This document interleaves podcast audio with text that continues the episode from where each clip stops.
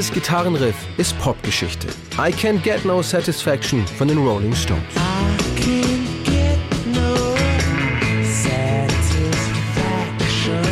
Mit diesem Song erobern die Briten 1965 weltweit die Charts. In England ist Satisfaction bereits der vierte Nummer 1 Hit der Band. In den USA ist es eine Premiere und bedeutet gleichzeitig den endgültigen Durchbruch für die Stones, die im Mai 1965 gerade auf ihrer dritten US-Tour sind. Dort sind sie vor allem für ihre Coverversionen von Blues-Sängern wie Howlin' Wolf, Willie Dixon oder Chuck Berry bekannt. Come on,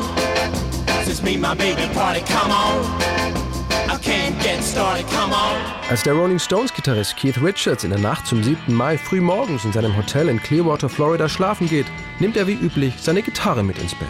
Auf dem Nachttisch steht einer der damals noch recht neuen Kassettenrekorder, damit der Rolling Stones-Gitarrist jederzeit neue Songideen aufzeichnen kann. Ich habe geschlafen, bin aufgewacht und ohne dass es mir richtig bewusst war, habe ich den Aufnahmeknopf meines Kassettenrekorders gedrückt, habe das Riff eingespielt und bin wieder eingeschlafen. Am nächsten Morgen konnte ich mich nicht mehr daran erinnern, sah aber, dass das Kassettentape bis zum Ende gelaufen war. Ich spulte das Band zurück und hörte plötzlich Satisfaction in einer sehr, sehr langsamen Version.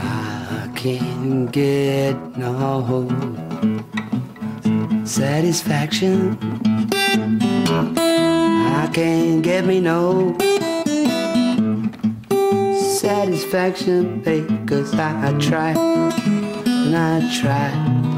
Yeah, I try. Yeah, I try. Oh, no. Und dann sei er wohl wieder eingeschlafen, erinnert sich Keith Richards und hörte nur noch sein Schnarchen auf dem Band. Als Keith Richards sein Songfragment am nächsten Tag Sänger und Frontmann Mick Jagger vorspielt, ist der sofort begeistert. Zu dem griffigen Refrain I can get no satisfaction fällt ihm gleich ein passender Text ein. Über Kommerz, den aufgeblasenen Starrummel, die konservativen Massenmedien und die gleichzeitige Unzufriedenheit der jungen Generation in den USA. In den 60er Jahren sah die Wirklichkeit von Teenagern ganz anders aus als das, was die ältere Generation von ihnen erwartet hat. Wenige Tage später spielen die Rolling Stones Satisfaction in Chicago in einer schnelleren Studioversion ein. Vorbild war ein ähnlicher Motown-Song, Nowhere to Run von Martha and the Vandellas.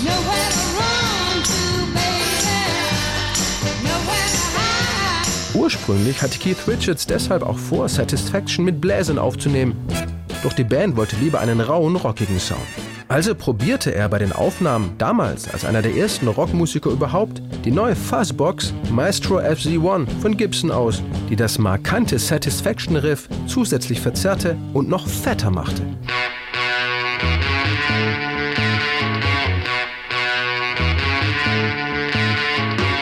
Anfang Juni 1965, knapp drei Wochen nach Keith Richards Traum, wird Satisfaction veröffentlicht und geht sofort in die Charts.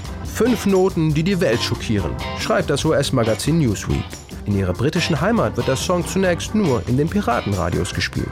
Zu rebellisch und provokant war der Text.